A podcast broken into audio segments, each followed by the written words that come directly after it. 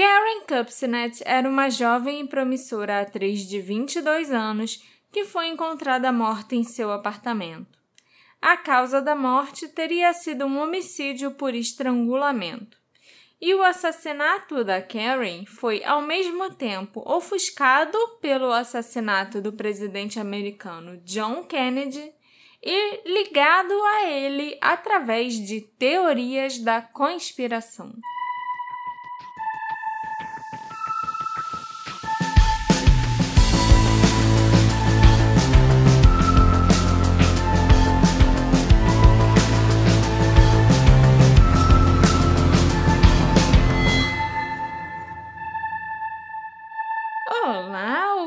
Queridos! Sejam muito bem-vindos a um novo episódio do Detetive do Sofá.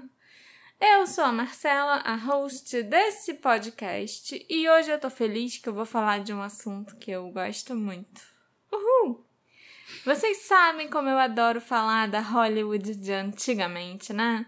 Eu amo filmes antigos, o glamour daquela época. Parece que até os crimes eram mais chiques e ainda tinham um tom mais no ar. Ok. E o assassinato da Karen tem tudo isso, Alexandre. Além de ainda ter de brinde teorias da conspiração.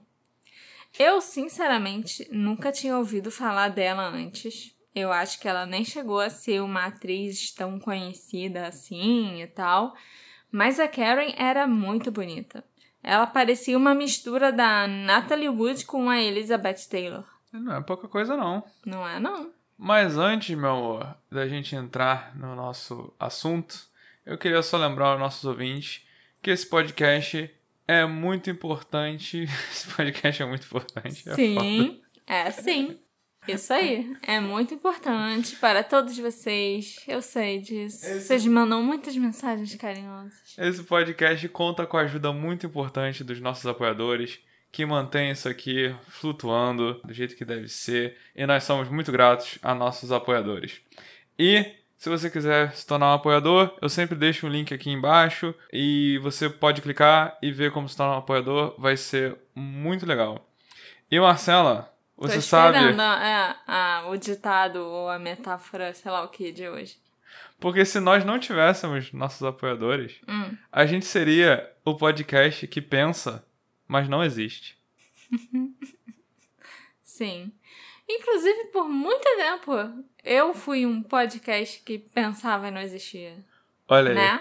Na minha cabeça e investigando sozinha vários casos e contando para você, eu escrevendo no blog. Eu era um podcast que não ambulante que não existia. Olha aí, que interessante. É, é você, você descreveu a minha cabeça. Um raciocínio Agora. que a gente desenvolveu. Mas, mesmo assim, se você quiser ajudar a gente a existir, e vai ser muito bem-vindo. Vai ser muito bem-vindo. E se você não puder se tornar um apoiador, faz tempo que eu não falo isso, mas você pode seguir a gente aonde você escuta podcast. Você pode dar cinco estrelinhas aonde uhum. você escuta podcast. Eu ouvi falar que isso ajuda bastante, então vamos lá, gente. Cinco estrelinhas para todo mundo. E Marcela, que está existindo aqui na minha frente, porque pensa muito, pensa o dia todo. Minha cabeça não para. Me conta a história. O nome disso é ansiedade. Me conta o caso da Karen Kupcinet. A Karen Kupcinet nasceu em 6 de março de 41, na cidade de Chicago. Ela era filha do Irv Kupcinet, um colunista muito importante do Chicago Daily Times, e da Esther Kupcinet. Ela tinha um irmão mais novo chamado Jerry. A Karen adquiriu o apelido de Cookie durante a infância e ela continuou sendo chamada assim pelos amigos mais próximos durante a sua vida adulta. Logo que ela nasceu, a mãe da Karen começou a prepará-la para ser uma estrela. A própria Esther tinha sido uma aspirante a dançarina fracassada que não poupou despesas adorando a filha naqueles primeiros anos. E quando a Karen chegou à adolescência, ela começou a atuar no ensino médio e em teatros locais, amando da sua mãe. Os amigos da escola se lembram da Karen ter zero talento para atuação. mas ela estava apaixonada pelo estilo de vida das atrizes. A mãe já tinha feito uma lavagem cerebral nela, né, sobre o glamour de Hollywood e tal. E a Karen, sinceramente, nunca se preocupou muito em estudar o ofício, sabe? Estudar para ser atriz, para fazer teatro, para melhorar, né, a sua performance. Porque ela estava extremamente confiante de que ela seria uma estrela com base nas conexões do seu pai. Olha aí. Pois é, né? Eu tenho privilégios. Tenho privilégios e vou aproveitar. Aham.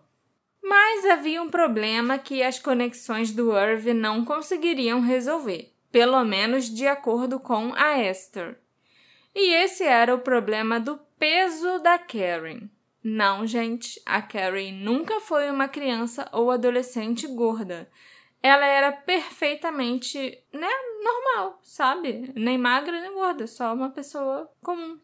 Mas as grandes estrelas costumavam ser magérrimas e elegantes. Elas não podiam ter curvas e não podiam ser nenhum quilograma fora do padrão.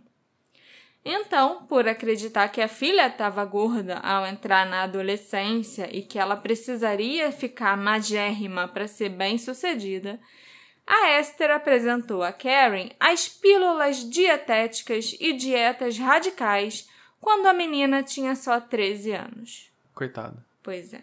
A Karen fez a sua estreia como atriz aos 13 anos na peça de teatro Anniversary Waltz em Chicago. Ela frequentou o Pine Manor College por um semestre quando tinha 17 anos. E depois ela foi estudar no Actor Studio em Nova York, que na época era dirigido pelo Lee Strasberg que foi um dos professores de atuação, técnicos de atuação na Marilyn Monroe. Nessa época, a Karen começou uma odisseia de dois anos de cirurgias plásticas no queixo, no nariz, nas orelhas e nos olhos. Então, assim, ela foi para Nova York oficialmente para estudar no Actor Studio mas os dois anos que ela passou em Nova York foi fazendo cirurgias plásticas. Cara. Frequentar as aulas que é bom, ela quase não ia. E infelizmente, assim, não vou dizer que ela não ficou mais bonita ou que ela, sei lá, ficou menos bonita ou algo assim, porque eu acho que plástica quando você tem 18 anos é uma coisa muito. É aquele meme do garoto fazendo a barba sem ter barba. Exatamente, é desnecessário. Aham. E no caso da Karen, isso acabou resultando na perda da sua beleza natural e também da sua expressividade na frente das câmeras. Olha aí. Para uma atriz, expressividade é tudo, né? Isso tudo aconteceu quando ela tinha só 18 anos, mais ou menos. Ela passou por umas pelo menos cinco cirurgias plásticas. E naquela época, plástica era tipo entrar com a faca na sua cara mesmo, porque Hoje em dia as técnicas são muito mais avançadas, existem um Mais milhão de coisas que a gente pode fazer, né? Fazer um botox, um, tem mais coisas lá com fio no rosto pra dar Uhum. aquela repuxada. Mas nos anos 60 era tipo Só porrada. só porrada, entendeu? Quebra, corta, cola e costura. E foi isso que aconteceu com a Karen quando ela ainda tinha 18 É, O anos. pouco que eu vi de bot ainda é ficar dando porrada na cara das pessoas, mas tudo bem. Se for para consertar nariz, realmente. A Karen se mudou para Los Angeles em 1960, depois que o Jerry Lewis, um amigo próximo da família e um grande ator, né, ofereceu a ela um papel secundário na comédia The Ladies Man. Ela continuou a trabalhar esporadicamente nos anos seguintes, incluindo pequenos papéis em Hawaiian Eye, Perry Mason e The Andy Griffith Show ao mesmo tempo em que ela continuava com o abuso e eventual vício em anfetaminas, porque as anfetaminas eram a principal composição das pílulas dietéticas naquela época.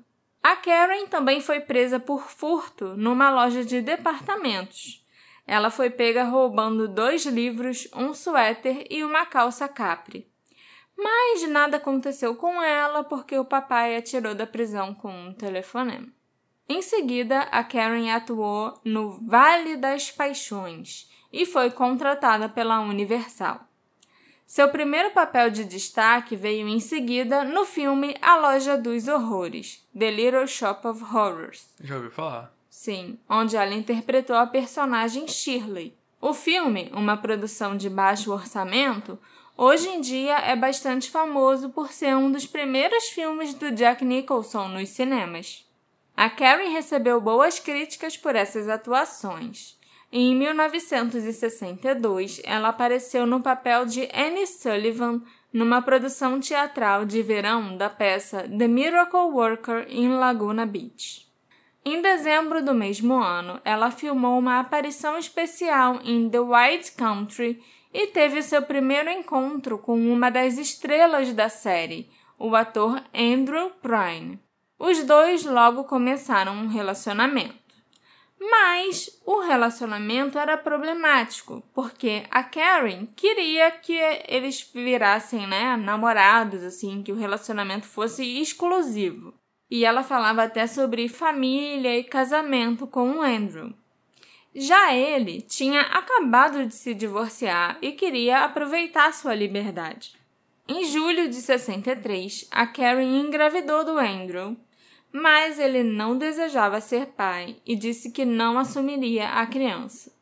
Então, dois amigos, o casal Mark e Márcia Godard, levaram a Karen para Tijuana para ela realizar um aborto ilegal. Depois do aborto, o relacionamento entre eles esfriou ainda mais e o Andrew passou a namorar outras mulheres. Por sua vez, a Karen, que era extremamente ciumenta e possessiva, começou a espionar o Andrew com as novas namoradas dele. Certa tarde, ao voltar para sua residência com uma mulher, o Andrew e a sua acompanhante ouviram barulhos estranhos no sótão e chamaram a polícia. E as autoridades simplesmente encontraram a Karen lá no sótão, perseguindo o Andrew. É horroroso, mas é engraçado. Uhum. A mulher pega no flagra. É. O departamento do xerife do condado de Los Angeles também determinou mais tarde que a Karen tinha enviado mensagens ameaçadoras e profanas, consistindo em cartas, né, formadas com palavras que ela recortou de revistas. Clássico. Essas cartas foram enviadas para o Andrew e para a própria Karen, quando o Andrew contou para ela por telefone sobre as cartas anônimas que tinham sido coladas com fita adesiva na porta da casa dele em Los Angeles, a Karen disse que também tinha recebido cartas assim. Eles até se reuniram para mostrar as cartas um para o outro, e segundo o Andrew, a Karen parecia muito confusa e assustada.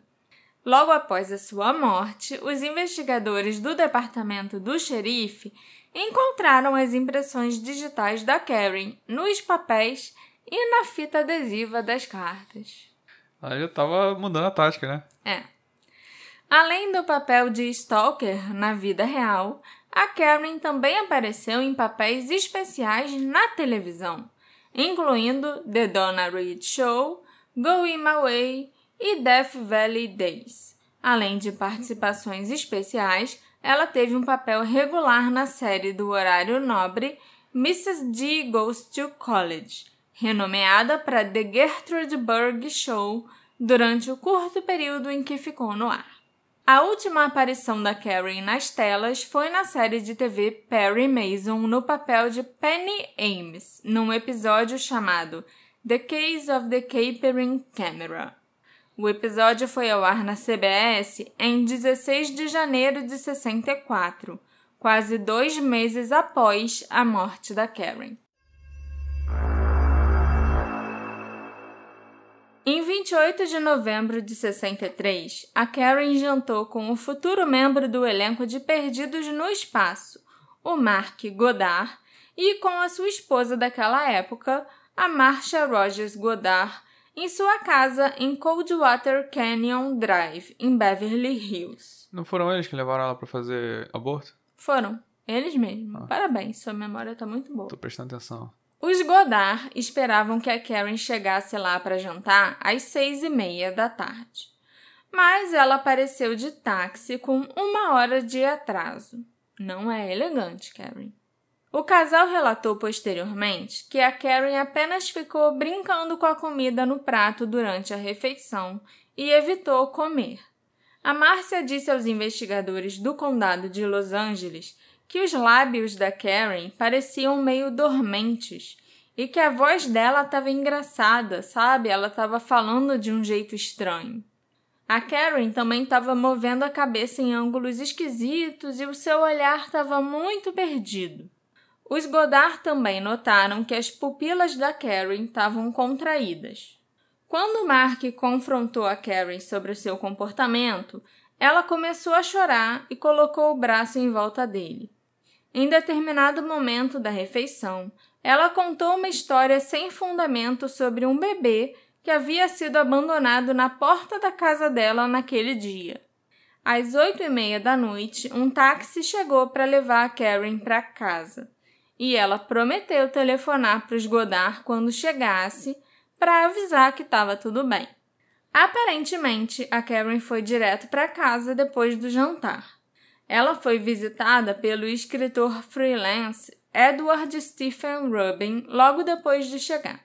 Os dois foram acompanhados pelo ator Robert Hathaway por volta das nove e meia da noite. Edward e Robert disseram aos detetives que os três assistiram televisão, incluindo o programa The Danny Kaye Show, e beberam café até a Karen adormecer ao lado deles no sofá. A Karen era quem tinha a melhor televisão, então não era incomum que os amigos aparecessem só para ver TV na casa dela. Mais tarde, ela acordou e foi para o seu quarto. O Edward e o Robert desligaram a televisão ou simplesmente baixaram o volume, né? Isso nunca ficou muito claro, porque três dias depois a TV estava ligada com o volume baixo. E eles partiram por volta das 11h15 da noite, se certificando de que a porta estava trancada atrás deles. O Robert Hathaway disse que os dois homens voltaram para casa e mais tarde se juntaram ao Andrew Prime, que também era vizinho do Robert. O trio ficou assistindo televisão e conversando até por volta das três da manhã. Os Godard foram ao apartamento da Karen no dia 30 de novembro, dois dias depois daquele jantar esquisito. Eles não tinham notícias da Karen desde aquele dia. Ela não tinha ligado como prometido e também não estava atendendo o telefone de casa. Então eles resolveram ir lá pessoalmente ver como a Karen estava. O casal Godard chegou ao apartamento dela em West Hollywood e encontraram a porta destrancada. O cheiro da morte emanava da varanda do segundo andar, onde havia alguns jornais, duas revistas e um exemplar do Trópico de Câncer do Henry Miller largados em cima do capacho de boas-vindas. Ao entrar no apartamento, o casal encontrou o corpo nu da Karen no sofá. O Mark inicialmente presumiu que ela havia morrido por overdose de drogas. A Karen estava deitada de lado no sofá. Perto dali, uma cafeteira de metal branco e uma taça de conhaque cheia de pontas de cigarro estavam caídas no chão. Dezesseis cigarros Kent estavam espalhados pelo sofá e uma caixa de bolo vazia estava no corredor. A televisão do apartamento estava ligada. Uma xícara de café estava num suporte do outro lado da sala, perto de uma pilha de revistas rasgadas e cortadas com tesoura. As revistas, né, que ela usava para escrever as cartas para si mesma e para o Andrew.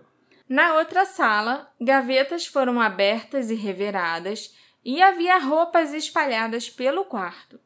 No banheiro foram encontrados no armário de remédios 13 frascos quase vazios de Miltown, Amvicel, Modaline, Desoxin e outros medicamentos.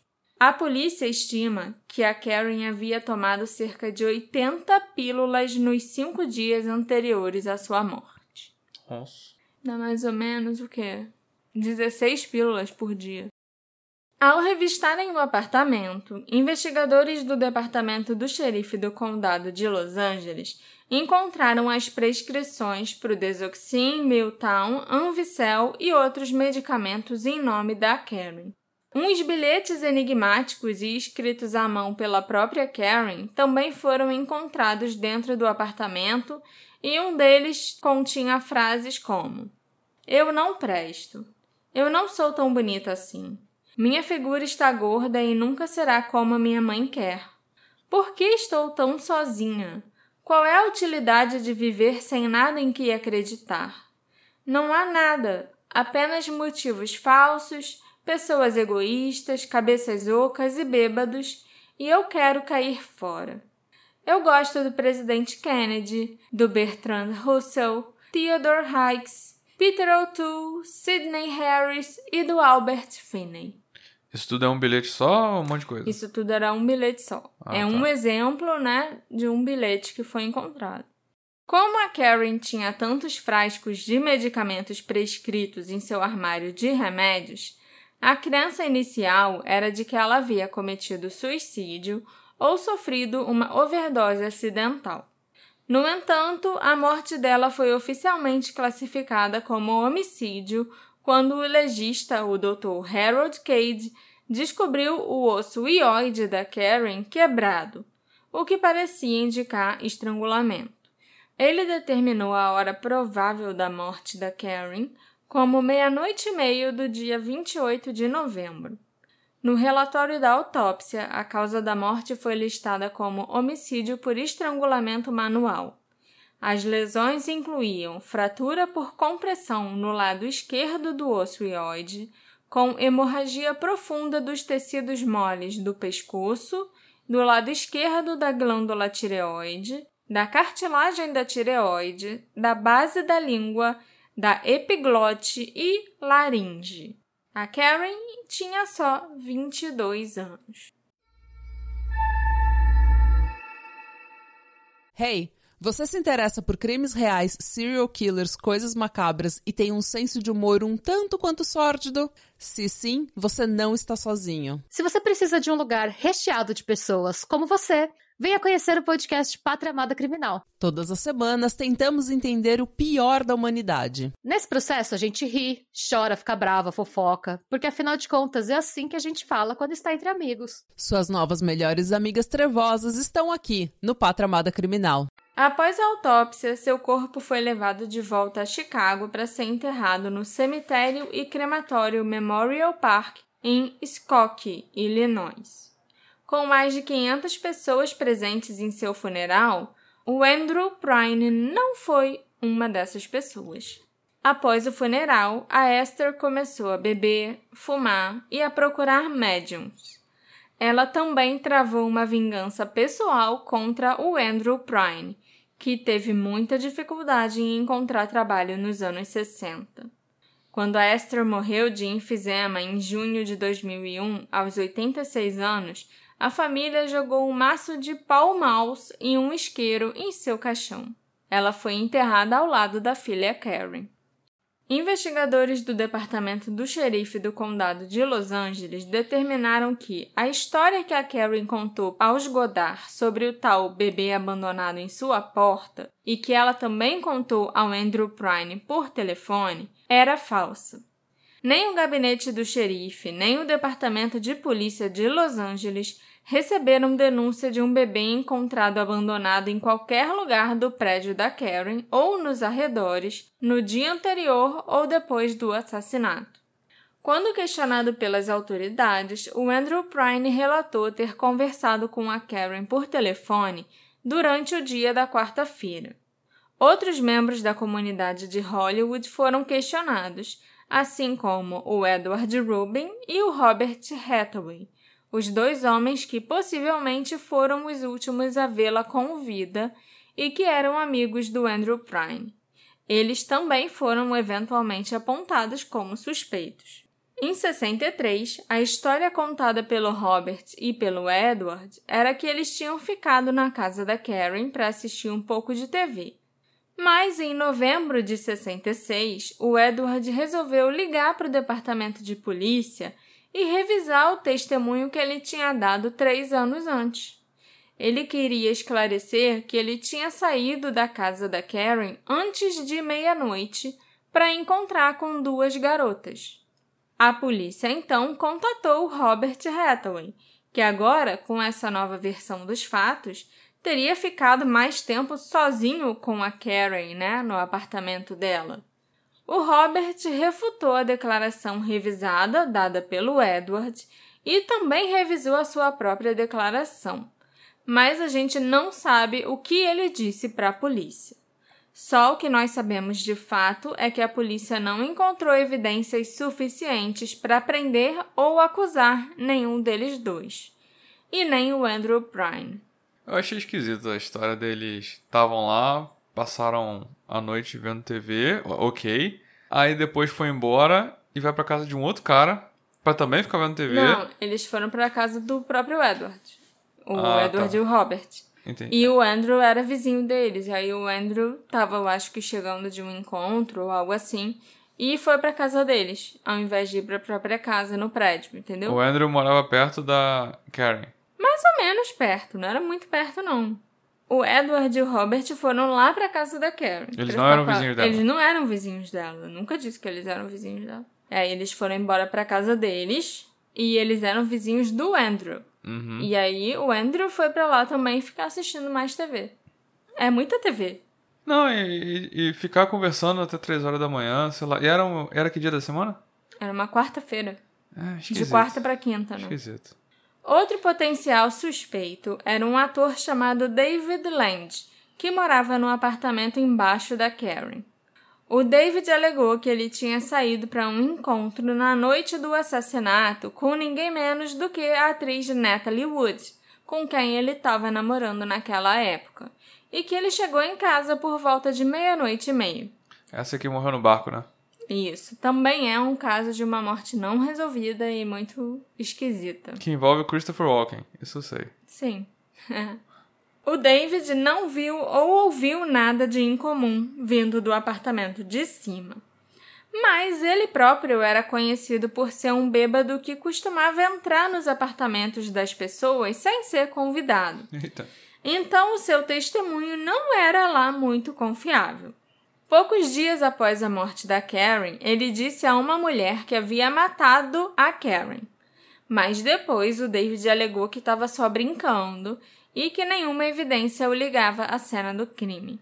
A polícia ficou sabendo, né, que ele tinha falado isso para a mulher. Ele nunca negou que ele tivesse falado de brincadeira que matou a Karen e tal, mas disse que não, que não foi ele. Realmente era só uma brincadeirinha e tal. Ok. O escritor policial James Elroy visitou o gabinete do xerife do condado de Los Angeles na década de 90 para pesquisar sobre a morte da Karen. Em seu livro chamado Crime Wave, James Elroy afirma que os policiais tinham encontrado um livro em cima da mesa da sala da Karen e que o livro em questão falava sobre dançar nua para se libertar das inibições. O livro tinha sido colocado sobre a mesa como se alguém o tivesse retirado de uma prateleira e marcado as páginas que explicavam a dança. O James Elroy teorizou então que a Karen seguiu o conselho do livro e ela começou a dançar nua sob a influência de drogas ou medicamentos e caiu, batendo com a garganta numa cadeira e quebrando o osso ióide. Essa teoria dele eu acho muito improvável, porque não é simplesmente batendo com a sua garganta em algum lugar que você vai quebrar o seu osso e morrer por um estrangulamento? É, com Sabe? todas as características de um estrangulamento. Pois é. Além disso, o James Elroy também afirmou que o legista que realizou a autópsia da Karen, o Dr. Harold Cade, que foi chamado às duas da manhã para a cena do crime, pode ter arruinado a autópsia. O James e muitas outras pessoas acreditam que o próprio médico pode ter causado ele mesmo a fratura do osso ióide da Karen. Caraca, ele estrangulou. Tem uma explicação. Também caiu da cadeira. Só foi relapso. O Dr. Harold Cade era um alcoólatra com um histórico de comportamento errático, que muitas vezes tinha os seus resultados de autópsia questionados. e poucos dias após a morte da Karen, o Dr. Harold estava realizando outra autópsia e ele supostamente teria dito: Pelo menos eu não quebrei o osso ióide dessa vez. Se o Dr. Harold foi o responsável pela fratura do osso da Karen, então pode não ter havido nenhum crime. Ela pode simplesmente ter tido uma overdose pelo excesso de medicamentos que ela tinha o costume de misturar com álcool e drogas. Também é possível que a Karen tenha cometido suicídio, mas nós não temos como saber. Até porque, como o ocioide quebrado sugeria assassinato, não foi realizada uma autópsia completa da Karen e não foi verificado quantos medicamentos ela tinha no organismo. Então é impossível saber se um suicídio ou uma overdose acidental poderia ter ocorrido. A família da Karen contestou essas teorias do James Elroy e sempre afirmou que ela foi assassinada assim. E de fato havia hematomas e uma descoloração no pescoço da Karen, mas nada que indicasse de forma conclusiva o que poderia ter causado aquele dano, né? Se foram as mãos de alguém, se foi uma corda ou algum outro tipo de objeto. A morte da Karen foi mencionada pela primeira vez em conexão com o assassinato do John F. Kennedy em 1967 pelo pesquisador Penn Jones Jr. no livro chamado Forgive My Grief Too. Penn Jones citou uma história da agência de notícias Associated Press sobre uma mulher não identificada que fez um telefonema nas proximidades de Oxnard, na Califórnia, 20 minutos antes do assassinato do presidente acontecer em Dallas, no Texas. Só para explicar um pouco melhor. Uma mulher anônima ligou lá de Oxnard, na Califórnia, para uma telefonista às 10 horas do dia 22 de novembro de 63 e disse que o Kennedy ia morrer em 10 minutos.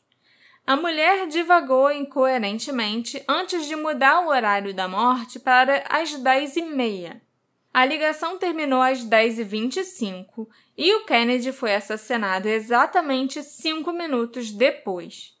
Lembrando que tem a diferença de fuso horário entre a Califórnia e o Texas. Então, ali na Califórnia, o presidente morreu exatamente às 10h30, horário afirmado pela mulher no telefone. E no Texas, ele morreu era meio-dia e meio. Por algum motivo, o Penn Jones acreditava que essa mulher que fez a ligação era a Karen Kupsnet. Em seu livro, o Penn Jones alegou que a Karen tentou alertar alguém sobre o assassinato iminente depois de receber essa informação do seu pai, Irv, que teria sido avisado com antecedência pelo Jack Ruby, o dono de uma boate em Dallas e um conhecido mafioso de Chicago. Foi inclusive o Jack Ruby quem atirou fatalmente no Lee Harvey Oswald, o acusado de ter assassinado o presidente, logo no dia seguinte que o Kennedy morreu. O Penn Jones ainda especulou que o Irv poderia ter conhecido Jack Ruby em Chicago nos anos 40, né, quando Jack Ruby era quem mandava na cidade, e que a Karen havia sido assassinada por representantes da máfia ítalo-americana como uma mensagem para o seu pai permanecer em silêncio sobre o motivo pelo qual o Kennedy e o seu assassino, o Lee Harvey Oswald, foram baleados. O Irv negou que ele ou sua filha tivessem conhecimento prévio do assassinato do Kennedy ou da morte do Oswald. E isso foi apoiado pelos amigos da Karen, incluindo Andrew Prine e o ator Earl Holliman e a então namorada do Earl. Todos eles tinham viajado para Palm Springs com a Karen no dia 22 de novembro. E a Karen parecia bastante triste e chateada com a morte do presidente enquanto estava lá em Palm Springs. Ela também ficou muito chocada quando ficou sabendo do assassinato e não revelou qualquer conhecimento prévio dos eventos. E Palm Springs fica bem longe de Oxnard, de onde a mulher misteriosa teria ligado para telefonista. Mas isso é exatamente o que eles querem que você pense. Uhum. Em 2013, o Ventura County Star comemorou o 50 aniversário do assassinato do Kennedy com um longo artigo sobre a mulher desconhecida que formou a base da teoria da conspiração do Penn Jones. Citando documentos do FBI que foram desclassificados décadas após o assassinato, o Ventura County Star afirmou que duas operadoras de telefonia da General Telephone Company, que ouviram a mulher desconhecida, deram ao FBI uma descrição precisa da sua voz. Agentes do FBI questionaram as duas operadoras várias horas após o assassinato. A descrição da voz da mulher não correspondia à descrição da voz da Karen, especialmente no que diz respeito à sua idade. Era a voz de uma mulher bem mais velha que as duas operadoras tinham escutado. Uhum. O Star acrescentou que elas também acreditavam que a mulher ao telefone era perturbada mentalmente. Em relação à suposta ligação de Irv com Jack Ruby, a comissão Warren não encontrou nenhuma prova de que o Irv tivesse interagido com o Ruby em Chicago antes de 47, quando Jack Ruby se mudou para Dallas. A comissão questionou muitos habitantes de Chicago que interagiram com o Ruby e nenhum deles tinha conhecimento prévio de que ele iria atirar em Lee Harvey Oswald. No início da década de 90, durante a produção e lançamento do filme JFK do Oliver Stone, o Irv Kupcinet atacou o filme e as teorias da conspiração que o cercavam. E vamos combinar, né, que aquele filme é pura teoria da conspiração. É tipo, pega todas as teorias que existem sobre a morte do Kennedy, bota no liquidificador e tá aqui o roteiro do Oliver Stone. Quando o sucesso de bilheteria do filme levou a uma onda de atenção da mídia sobre todas essas teorias da conspiração do assassinato do Kennedy, o programa Today Show da NBC transmitiu uma lista de mortes misteriosas que poderiam ser relacionadas ao assassinato do presidente, incluindo a morte da Karen Kupcinet. O Irv respondeu à transmissão do Today Show em sua coluna no Chicago Sun-Times em 9 de fevereiro de 92, dizendo o seguinte: O NBC Today Show de sexta-feira, 7 de fevereiro, publicou uma lista de pessoas que morreram violentamente em 63, logo após a morte do presidente John Kennedy, e que podem ter tido alguma ligação com o assassinato. O primeiro nome da lista era Karen Kupcinet, minha filha. Isso é um ultraje atroz. Ela morreu violentamente num caso de assassinato em Hollywood ainda sem solução. Essa mesma lista foi publicada num livro anos atrás, sem justificativa ou verificação. O livro deixou a impressão de que algumas pessoas da lista podem ter sido mortas para silenciá-las por saberem do assassinato. Nada poderia estar mais longe da verdade no caso da minha filha.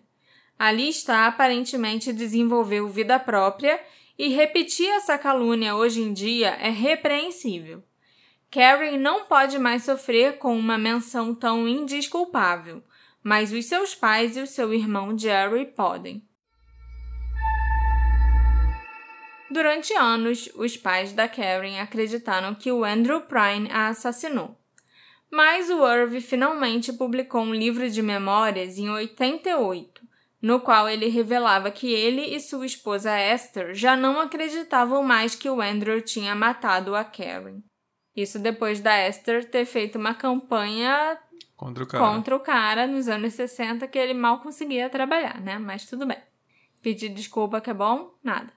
O Irv suspeitava de uma pessoa que ainda estava viva quando ele escreveu as suas memórias e por isso o nome não foi mencionado no livro. Mas atualmente nós sabemos que a pessoa em questão, a pessoa de quem os pais da Karen suspeitavam, era o vizinho de baixo, o David Land. O cara que era bêbado que falou pra tua mulher que tinha matado. Isso, que namorava a Natalie Wood na época.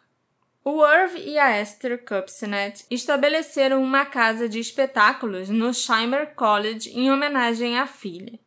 Em 1971, Irv e a esposa também fundaram a Karen Kupcinet International School for Science, um programa de estágios de pesquisa de verão no Weizmann Institute of Science. Em 30 de setembro de 99, um episódio do E! True Hollywood Story intitulado Death of a Dream, Karen Kupcinet, ou A Morte de um Sonho, Karen Kupcinet, detalhou a vida da Karen e das teorias sobre a sua morte. Mas é lógico, né, que era um programa do I, então Vale tudo. Vale tudo e mais um pouco. Em 2007, a sobrinha da Karen, a também atriz Carrie Kupcinet Kreiser, e o professor de Washburn University, Paul Focteau, começaram a trabalhar num livro sobre o assassinato não resolvido da Karen. Esse livro ia se chamar Too Dark the Night: A Search for Karen Kupcinet. Mas o livro nunca foi concluído ou lançado. Ia ser prequel do Batman.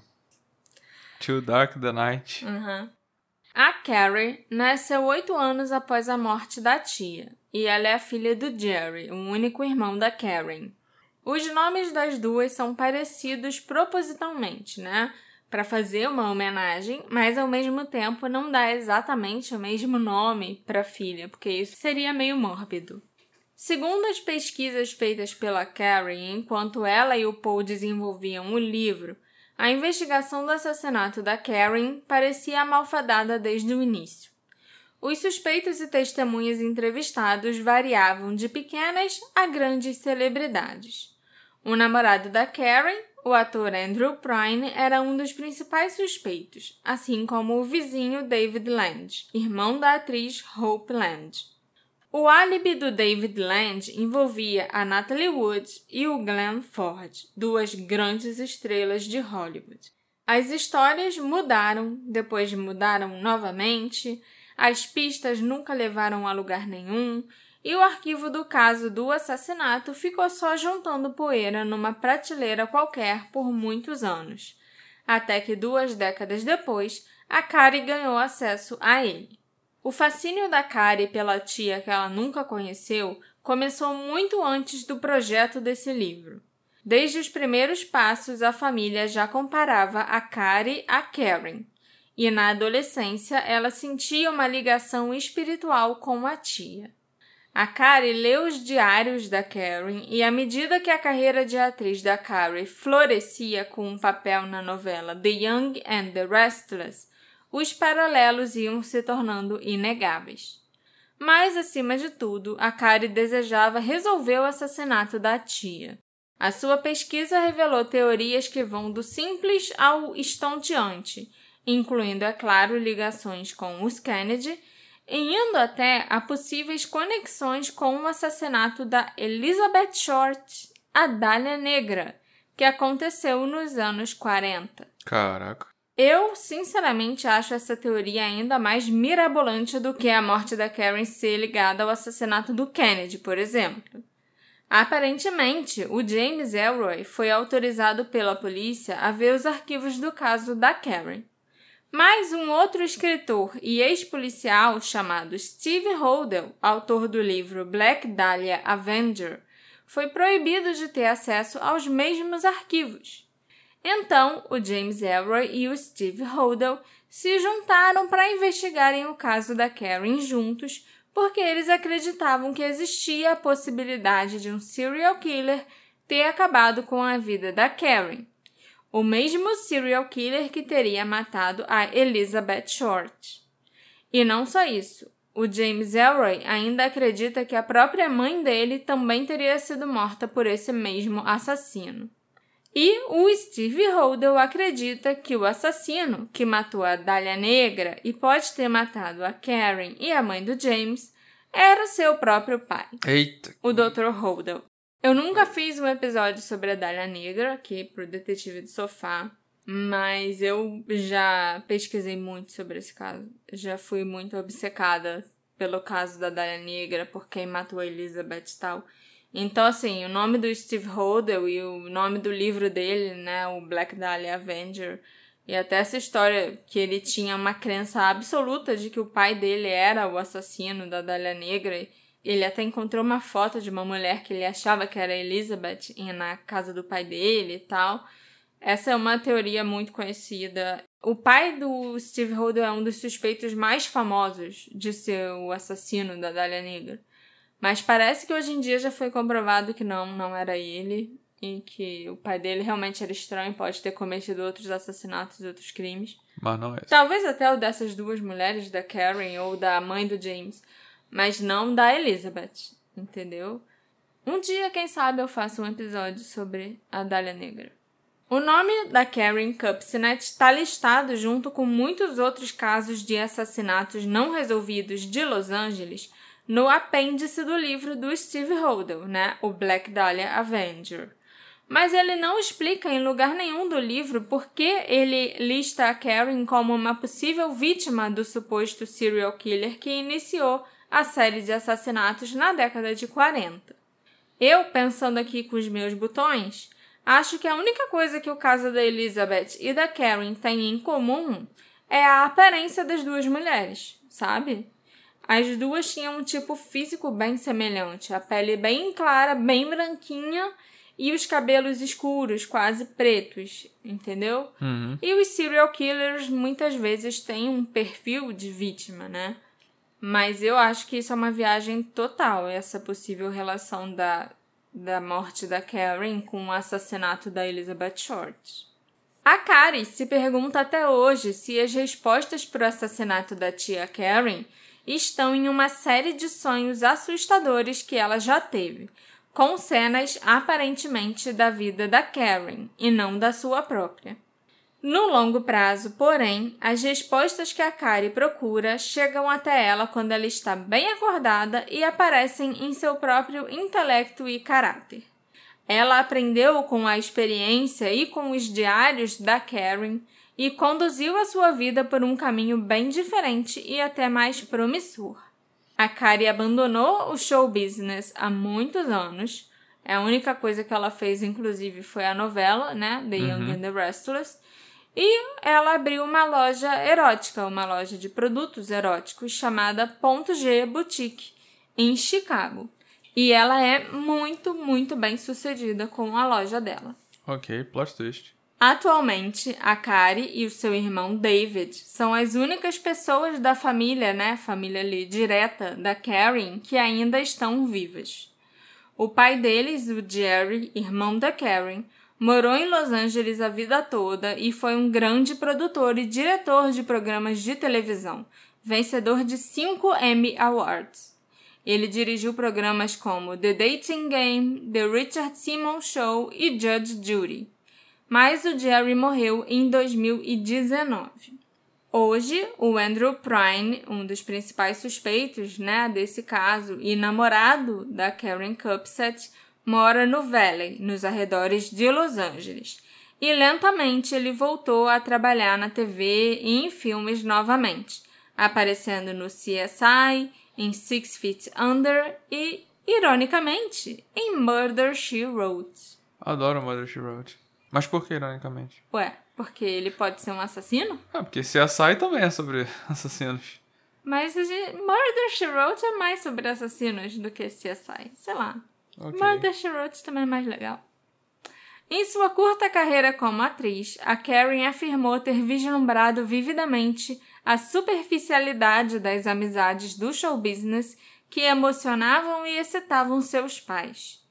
Embora Irv e Esther tenham até pensado em suicídio após a morte da filha, eles retomaram suas agendas alucinantes.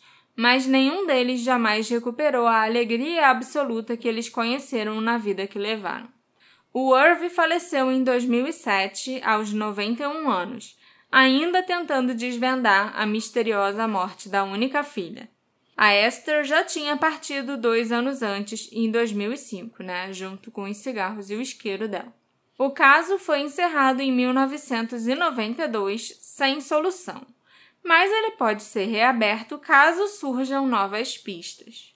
Havia dois conjuntos de impressões digitais no apartamento da Karen. Isso eu esqueci de mencionar para vocês anteriormente. E nunca descobriram a quem essas impressões digitais pertenciam. Quem sabe agora que a tecnologia avançou, não dê para descobrir de quem eram aquelas digitais. Isso se é que a polícia de Los Angeles ainda mantém essas provas, essas evidências nos arquivos do caso. Porque eu acho muito mais provável que tenham Já jogado fora. É.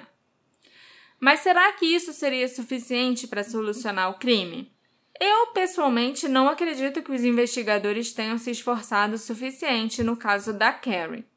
Tinham muitas pessoas poderosas ou famosas envolvidas nesse caso.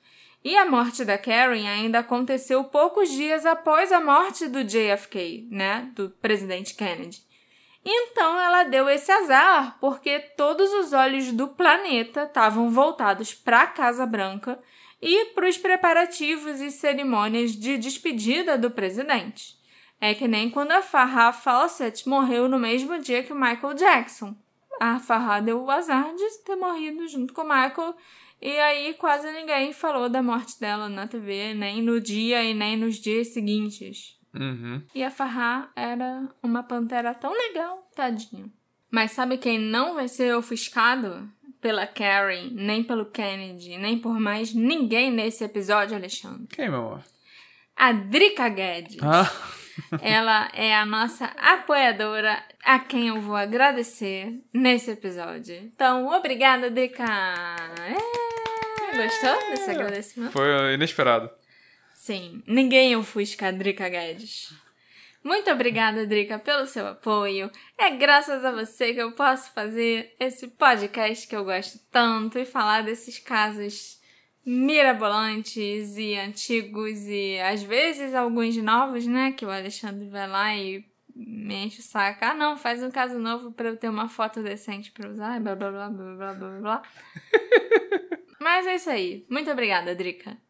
Se você também quiser ganhar um agradecimento especial meu, se você quiser se juntar aos nossos apoiadores no nosso grupo exclusivíssimo no Telegram, se quiser assistir a gravações de episódio ao vivo, escutar o episódio com antecedência e ainda por cima sem anúncio, entre outras pequenas vantagens aí que a gente dá para os nossos apoiadores, você acessa o Orelo e vê lá como você se torna um apoiador do Detetive do Sofá E garantir que a gente pense e exista. e pague nossas contas. Exatamente. Isso aí. Estou existindo ou apenas pagando conta? Acho que eu tenho uma frase dessa. Tá aí a questão.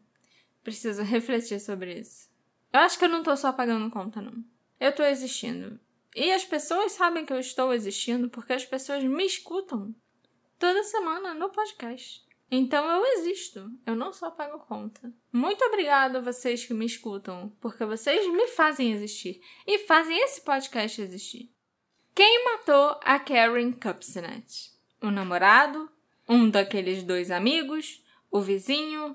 E será que ela foi assassinada mesmo ou o legista fez merda na hora de examinar o corpo? Você acredita em alguma das teorias da conspiração que envolvem esse caso?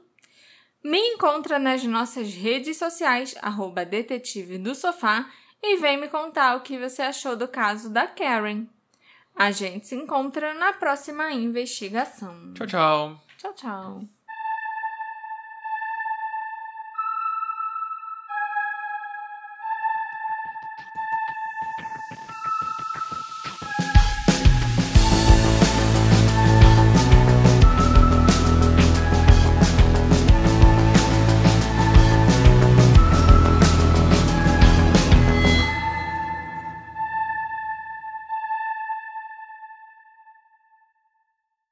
Hey, você se interessa por crimes reais, serial killers, coisas macabras e tem um senso de humor um tanto quanto sórdido? Se sim, você não está sozinho. Se você precisa de um lugar recheado de pessoas como você, venha conhecer o podcast Pátria Amada Criminal. Todas as semanas tentamos entender o pior da humanidade. Nesse processo, a gente ri, chora, fica brava, fofoca, porque afinal de contas é assim que a gente fala quando está entre amigos. Suas novas melhores amigas trevosas estão aqui no Pátria Amada Criminal.